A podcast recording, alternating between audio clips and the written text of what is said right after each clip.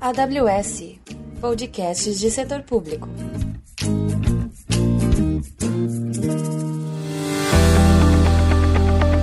Bem-vindos à trilha de setor público da AWS Brasil. Eu sou Melissa Ravanini, arquiteta de soluções. Eu sou Bruno Silveira, também arquiteto de soluções. E nessa trilha falaremos sobre os conceitos da sociedade 5.0 e como isso impacta o mundo em que vivemos. Trouxemos aqui hoje o Alex Coqueiro, que é diretor do time de arquitetos de soluções para América Latina, Canadá e Caribe. E é um prazer ter você aqui com a gente hoje, Alex. Explica para a gente um pouco qual o conceito da sociedade 5.0. Bom, em primeiro lugar, obrigado, Melissa, Bruno, pelo convite. É um prazer estar com vocês. E como conceito, a Sociedade 5.0 foi apresentada inicialmente no Japão, né, lá em 2016, mas realmente só ganhou tração em 2019, três anos depois, quando foi amplamente discutida no G20 e no World Economic Forum com líderes globais do mundo inteiro. O autor, ou melhor, a autora, foi a Yuko Harayama, né, que é executiva do Conselho de Políticas Científicas e Tecnologia em Tóquio. A ideia dela era reimaginar a sociedade em que podemos ter a criação de valor aí principalmente baseado na humanização da nossa interação com o mundo. Assim, os grandes pilares né, da IUCO, né, acho que o primeiro foi a sustentabilidade, que está fortemente alinhada com as direções das Nações Unidas, né, com o documento que eles chamam de SDG, que é Sustainable Development Goals, binuários que vão de saúde, bem-estar, e passando aí por redução de desigualdades, vida terrestre, marinha, ecologia especificamente, totalizando aí 17 objetivos, onde destaco principalmente a questão de inclusão social, onde as pessoas passam a ter acesso a oportunidades com igualdade de gênero, e o desenvolvimento calcado em comunidades sustentáveis. No geral, isso é sociedade 5.0. Mas por que 5.0? Assim, segundo a IUP, né, é uma evolução da sociedade. Né? Acho que pegar da versão até a 5 para entender melhor como isso funciona. Na 1.0, questão sociais de nômade, né? Que estou falando principalmente ao início dos tempos, né, com a questão de caça, onde o modelo econômico era baseado principalmente na subsistência. Esse era o ponto inicial. A questão ponto 2.0 também há muito tempo atrás, as sociedades se reuniam de forma agrária, né, onde temos aí os elementos fortes de colaboração entre comunidades, primeiro vilarejos, depois províncias, cidades e países como nós vemos hoje. Isso foi um elemento fundamental para a sociedade como forma de reorganização. A sociedade 3.0 é destacada principalmente por questão industrial, onde houve um grande momento de colaboração do ser humano com as máquinas. E todos nós vivemos isso. Eu vou pegar um caso aqui, o caso de transportes, né? Pega questões de aviação, onde você pode ir de um país para outro muito rapidamente, até carros. Né? Você vê que o 3.0 ajudou muito a gente na questão do deslocamento. Nem para falar indústria como um todo. A 4.0, talvez a mais próxima do nosso dia a dia aqui, é a questão da, da era da informação, né? onde tem uma interconectividade global muito forte, onde nós podemos colaborar em outro patamar completamente diferente. Podemos conversar ou colaborar com qualquer pessoa em questão de segundos, seja a pessoa no Brasil, seja a pessoa nos Estados Unidos, seja em Tóquio, essa grande mudança da 4.0. E aí não é coincidência, Bruno, a sociedade 4.0 está muito ligada à indústria 4.0. E aí quem como os grandes marcos, elementos como transformação digital, que muitos dos nossos clientes hoje estão trabalhando pensando nisso. Aí você fala, poxa, mas transformação digital é tão forte, por que 5? Né? Para que a gente precisa do 5? Eu queria que uma análise principalmente em relação às fraquezas. E aí, quando nós falamos de transformação digital, principalmente focar ali na massificação. Eu vou dar um exemplo meu pessoal. Eu ligo do dia para um call center, né, para a questão de banco. E aí tem um reconhecimento do sistema de voz para entender a minha voz e a partir disso poder me direcionar para o elemento certo. Eu confesso para você, foi uma dor de cabeça. Eu só queria ser atendido meu problema específico. E aí, por trás, eu tenho certeza que o banco implementou uma série de tecnologias, como reconhecimento de voz. Mas o fato central é que não havia o contexto. Então, na verdade, havia uma robotização de todas as etapas. Quem nunca passou por uma situação semelhante à minha, que atire a primeira pedra, que, na verdade, apesar de toda a tecnologia, gera uma frustração. E a gente vê isso em diversos setores da sociedade. E aí a ideia do 5.0, né, onde a gente dá um passo atrás e reavalia nossa relação, harmonizando o trabalho com a ajuda das máquinas. Lembra que eu falei das versões? Desde a 3.0, a gente as máquinas nos ajudando. Mas é nessa 5.0 que a Yuko traz um conceito chamado de Super Smart Society, onde a ideia é ter uma sociedade inteligente, numa colaboração harmoniosa entre pessoas e máquinas. Para entender melhor esse contexto que foi tão forte, eu queria pegar alguns exemplos né, para ajudar vocês a entender. E o primeiro eu vou pegar do Babylon Health, que é um sistema aí de inteligência artificial que permite uma interpretação dos dados do paciente em tempo real e cruzando as informações com outras é, informações clínicas do paciente. Como elemento principal, eu tenho a primeira redução drástica de custos, né, porque agora eu consigo ter diversos níveis de profissionais médicos podendo atender os clientes, trazendo as maiores tecnologias ou os laudos mais atualizados do mundo naquele momento. Segundo, a questão de escala, que permite uma redução drástica do custo em si. Essa solução vem ganhando muita popularidade em UK, na Inglaterra, desculpa, né, e também um pouco na África, exatamente podendo levar a sociedade, a desculpa, a saúde a todos. E aqui eu queria alertar para a questão da mudança de paradigma. Para ilustrar um pouco dessa mudança de paradigma, eu queria voltar para transportes, né, para a gente diferenciar o que é transformação digital do que é sociedade 5.0. Vou pegar o táxi. Então, você precisa de algum lugar, você trabalhar, precisa visitar um cliente, você usa o seu celular como capacidade de integração com o mundo. Pega um Uber, ou mesmo 99 táxis no Brasil, como dois exemplos. Nesse contexto, o Uber e o 99 táxis são ótimos exemplos né, de sociedade 4.0, porque ele cria uma representação do mundo digital no mundo virtual, nesse caso eu interagindo. O 5.0, que é essa evolução, eu vou o caso do Amazon Zux, né, que é uma experiência da própria Amazon de trabalhar com carros autônomos, ajudando principalmente a questão do transporte compartilhado. Eu não tenho motorista, né? então na prática eu tenho todo o processo de otimização para levar as pessoas para lugares removendo quaisquer barreiras físicas. Então, tanto o Babylon Health, você vê muito focado no atendimento do paciente em larga escala, como a Zux, né, como que eu consigo ter transporte compartilhado, são ótimos exemplos da evolução da sociedade e dessa materialização que nós chamamos de sociedade 5.0. Pelo que você falou, a tecnologia tem um papel fundamental na sociedade 5.0. Você pode falar mais, um pouco mais sobre qual é o papel da tecnologia e citar alguns exemplos até para os nossos ouvintes poderem ter ideia de o que, que isso impacta para eles? Sim, Bruno, está correto. A tecnologia é fundamental, né? principalmente como mecanismo de automação. Então, esse é um dos pontos fortes da sociedade 5.0. Entretanto, a tecnologia por si só não faz nada. Ela só tem o seu uso potencializado, evoluindo para o 5.0, quando eu tenho uma experiência do cidadão como parte central do exemplo. Então, não é tecnologia para tecnologia, mas a tecnologia aplicada a uma melhor experiência do cidadão, do paciente, da pessoa em si, e a partir dela, como eu posso realmente simplificar a vida de cada uma das pessoas. Eu vou pegar dois, alguns exemplos que nós temos né, do mundo, muitos deles usando pela Amazon, para vocês, os ouvintes aqui, entenderem melhor isso. Eu vou começar pela Austrália. Né? Então, o meu primeiro exemplo é da Reaper Group. É um problema que tem na Austrália, não tão, tanto no Brasil, mas questão de tubarões, né? águas frias na região, então vira e mexe tem ataques. E aí que o pessoal, como que o pessoal na Austrália usou né, governo e entidades privadas para ajudar nessa questão? Usando drones autônomos. Então, essa é a ideia. Então, os dois ficam vasculhando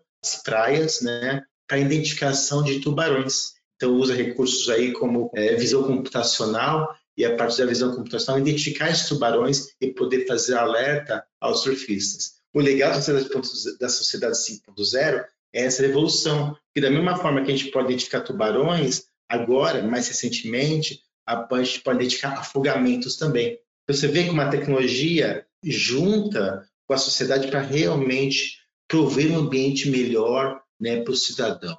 Um segundo exemplo que eu pessoalmente gosto bastante, ele vem da Holanda, que é um robô assistente que ajuda pessoas com mal de Parkinson ou qualquer pessoa que tem limitações motoras. Então, quando você olha o Leia, a princípio parece que é simplesmente um carrinho né, de andar. Mas na prática é todo um suporte robótico que dá assistência à pessoa né, e também ajuda no entendimento da evolução da mesma para uma assertividade na questão do laudo clínico. E aí você pode pensando, pô, Alex, mas peraí, você deu exemplos de muito relacionado à inteligência artificial e robótica, né? É só isso? Tem mais alguma coisa? E eu queria pegar um exemplo totalmente fora, que esse vem da Indonésia, na Hara. Eu gosto muito desse exemplo também, né? Que ele atua na questão de desenvolvimento econômico. Então, Hara, na verdade, ele trabalha na questão de microcrédito, né, que a ideia, ao invés de ir para grandes bancos né, com as taxas de juros, eu tenho um modelo de microcrédito que ajude culturas né, é, de pessoas que têm menos acesso a recursos financeiros. Está muito ligado à inclusão social. Né? Eles estão usando principalmente questões de blockchain. Então, tem todo um modelo de tokens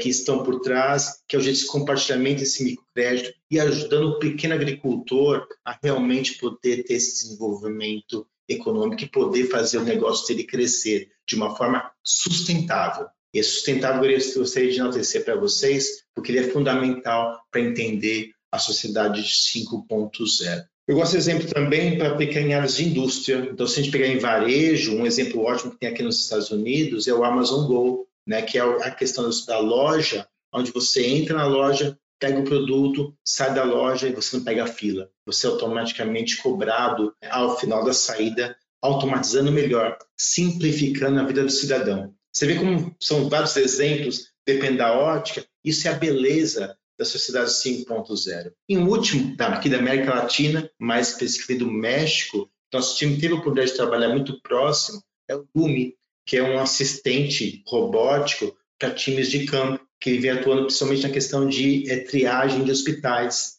Não sei se vocês sabem, mas o Lume conseguiu reduzir o tempo de triagem, que era no México, de 30 minutos para 5 minutos. Uma redução que, de uma forma escalável, aumentou a quantidade de pacientes por dia na ordem de 22%. Vocês podem ver, né? Robótica, inteligência artificial, blockchain e principalmente, né, computação em nuvem estão fortemente calcados na questão aí da sociedade 5.0. E, e, trazendo isso um pouco agora para a AWS, o que, que a AWS pode apoiar para que a sociedade se torne uma sociedade 5.0?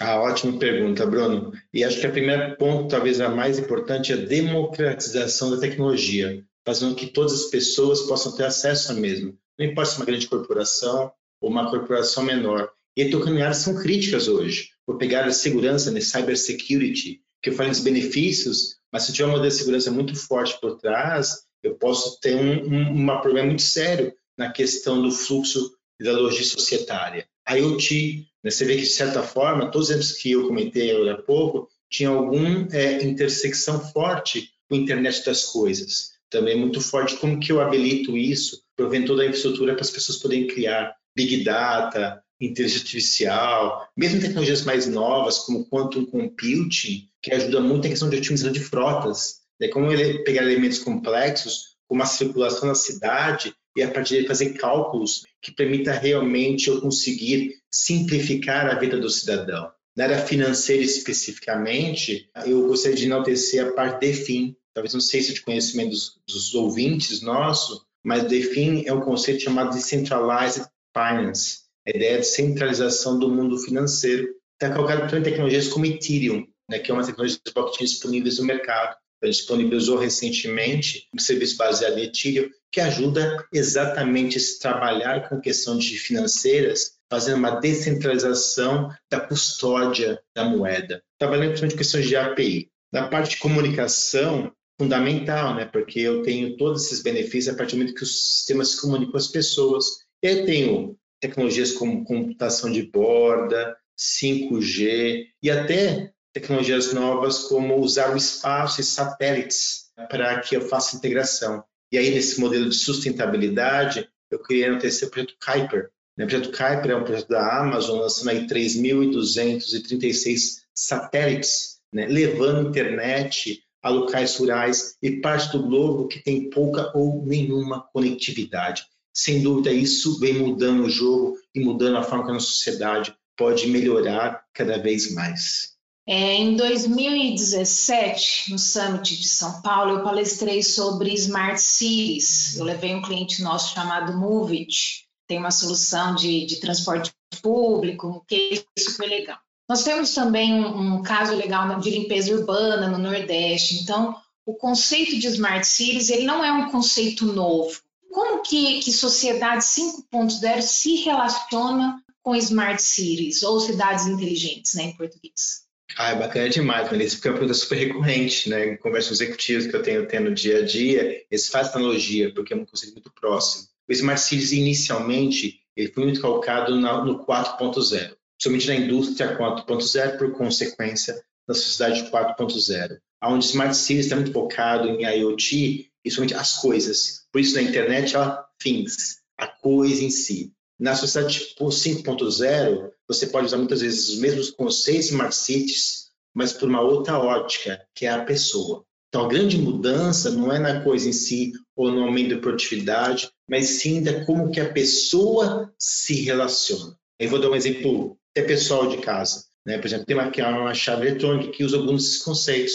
Quando eu chego, eu não preciso nem colocar a chave. O fato de eu ter uma aproximação na minha porta ele já sabe que sou eu e já abre a porta automaticamente. Aí você pergunta, pô, Alex, é frescura isso, né? Abrir a porta automaticamente? Não. Imagina quando eu chego cheio de compras das duas mãos, né? A melhor coisa que tem é só pôr o pé na porta e entrar adentro. Então, essa é uma mudança né, de Smart Cities, como o foco é a coisa, para o 5.0, ele pode chamar Smart Cities 5.0, por que não? Esse tema eu estou inventando agora, tá? Não tem, não, não, não, nunca ouvi falar dessa natureza mas Cities como evolução do tipo foco na experiência da pessoa. Como eu simplifico a vida, porque hoje a vida é complicada. E o Smart Cities 5.0 pode ajudar nisso.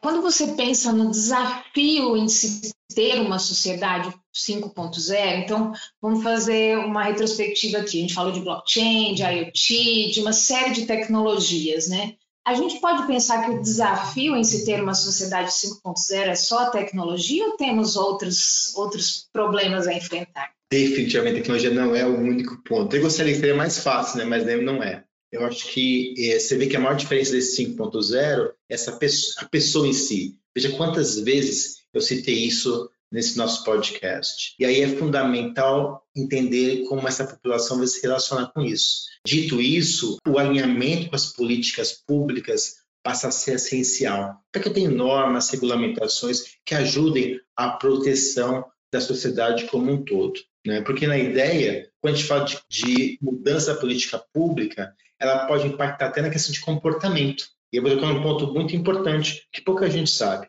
Quando a gente fala na sociedade atual, da 4.0, a gente tem, cita muito a questão de economia. O que é a ideia de economia num elemento mais macro? É eu poder trabalhar com a, a restrição. Então, por exemplo, um quadro é valioso porque tem pouco. A geração da escassez gera valor para bens e valores de uma forma geral. Talvez quando a gente olha da inovação no empreendedorismo, você vê que são como unicórnios, né? Então, eu vou criar alguma coisa que ninguém tem e aí eu vou ter um diferencial gigante.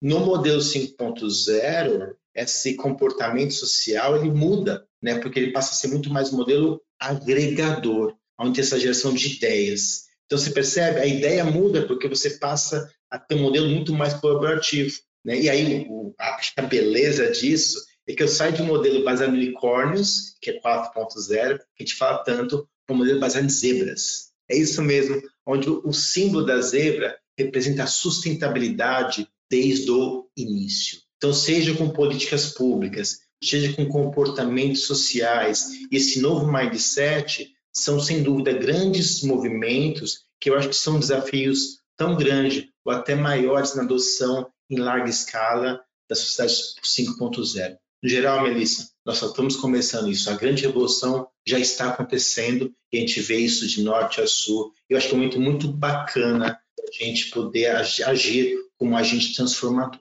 Vou juntar né, o que você acabou de explicar agora. Eu queria né, pontuar né, dos exemplos que você deu, né, de empresas que inovaram usando tecnologia. Muitas dessas empresas são empresas de ponta ou com algum tipo de recurso financeiro que atende um nicho talvez de, de, público, né? Mas eu entendo que a ideia de sociedade 5.0 é exatamente o contrário, né? Então, quando você pensa nisso, né? E, e, a gente tem aqui no nosso time de setor público, a gente tem atende organizações sem fins lucrativos ou o terceiro setor que tem uma missão muito relevante no Brasil, né, de diminuir as nossas desigualdades sociais, né, que são que é bastante forte aqui no nosso país e tantos outros aí pelo mundo.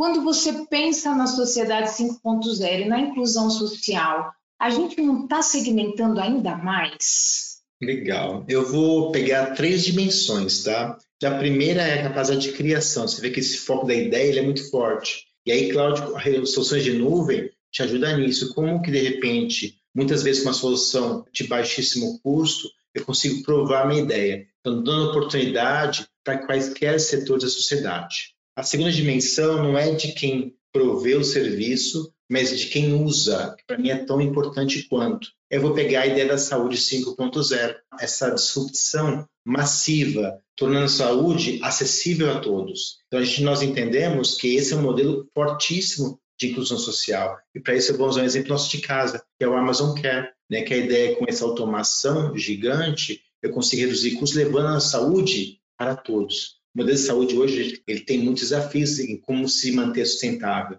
E a Sociedade 5.0 traz muito disso, dessa facilitação e é, permitir que as pessoas possam ter acesso às pesquisas ou aos procedimentos mais atualizados do planeta. E um outro ponto, também relacionado à inclusão social, é muito relacionado a como que eu trato as classes minoritárias, principalmente com que esse modelo de automatização ele não gere nenhuma questão de descriminalização. Isso parece né, meio etéreo, mas na verdade é fundamental para a questão de ética, principalmente. Que a gente vem trabalhando com os clientes hoje, nós chamamos de AI responsável, responsabilidade da inteligência artificial, que é como essas coisas se integram para que eu tenha um julgamento mais justo das pessoas. Né? Então, aí eu trabalho questões, por exemplo, como automatizar na capacidade de explicar as decisões realizadas pela máquina. Vocês notaram? Nessa automação, muita coisa a máquina faz. Se eu não tenho mais o ser humano fazendo, como que eu julgo isso? O que é o certo e o que é o errado?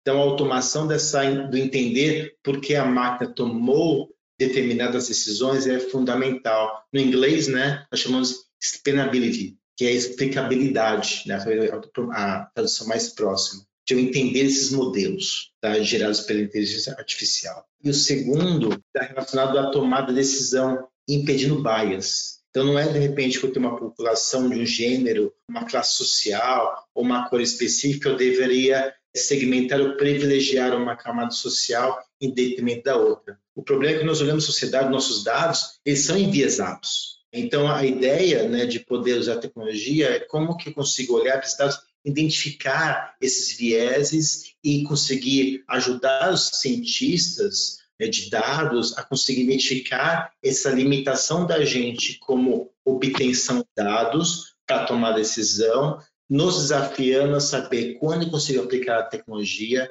da melhor forma. Então, está muito ligado a essa preocupação no dia 1 um, da questão da inclusão social, integrando processos de data science, né, negócios, olhando principalmente questão de operacional e regulatório. Então, né, é uma longa explicação, mas a ideia, quando a gente fala de responsabilidade social, está muito nisso. Como eu dar acesso aos novos builders, né, ou consultores do amanhã, como eu consigo deixar a grande massa da população acesso ao que a tecnologia propicia de bom e, finalmente, de como fazer com que as máquinas tomem decisões que não gerem, não pêndulo, não jogo pêndulo, né, uma classe, a sociedade privilegiada, e sim uma sociedade mais justa a todos.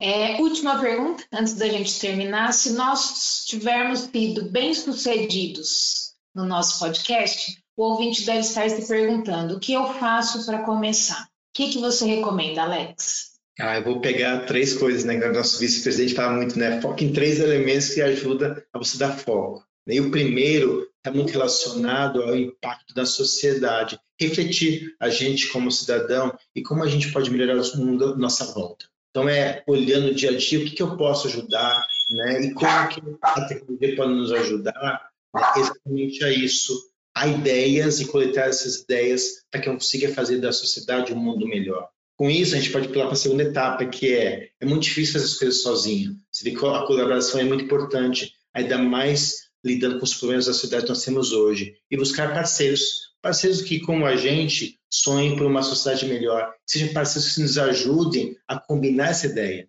Você vê que no modelo restritivo da economia, onde o valor é gerado pela escassez, nesse modelo de sociedade 5.0, o valor é gerado pela colaboração. Então, tem uma ideia, mais pessoas juntam a minha ideia, minha ideia fica cada vez melhor. Então, esse é o segundo ponto. Junte com as pessoas e comecem a debater e como ideias podem crescer em termos de escala. E a terceira, a gente, né, que está aqui para ajudar. Né, acho que a Sociedade 5.0 é muito mais do que uma tecnologia, é um conceito. E eu acho que essa discussão vai nos ajudar a direção em termos de como que eu uso tudo que nós falamos aqui para que resolva um problema, não um problema global, mas um problema da sua comunidade, um problema da sua família, problema do seu eu como pessoa, indivíduo, que para a gente é o que mais importa, principalmente quando falamos de sociedade 5.0, uma sociedade feita para humanos, para pessoas. Obrigado, Alex, pela sua presença. Esperamos tê-lo mais vezes aqui. E aos nossos ouvintes, o nosso próximo episódio do, da trilha de setor público aqui na AWS Brasil, nós vamos falar sobre inteligência artificial, sobre como que os nossos clientes estão utilizando inteligência artificial no setor público brasileiro e como a AWS pode ajudá-los a utilizar essa tecnologia. Se vocês tiverem dúvidas, sugestões, por favor, nos enviem mensagens no nosso e-mail que está na descrição do episódio do podcast. Grande abraço e até a próxima.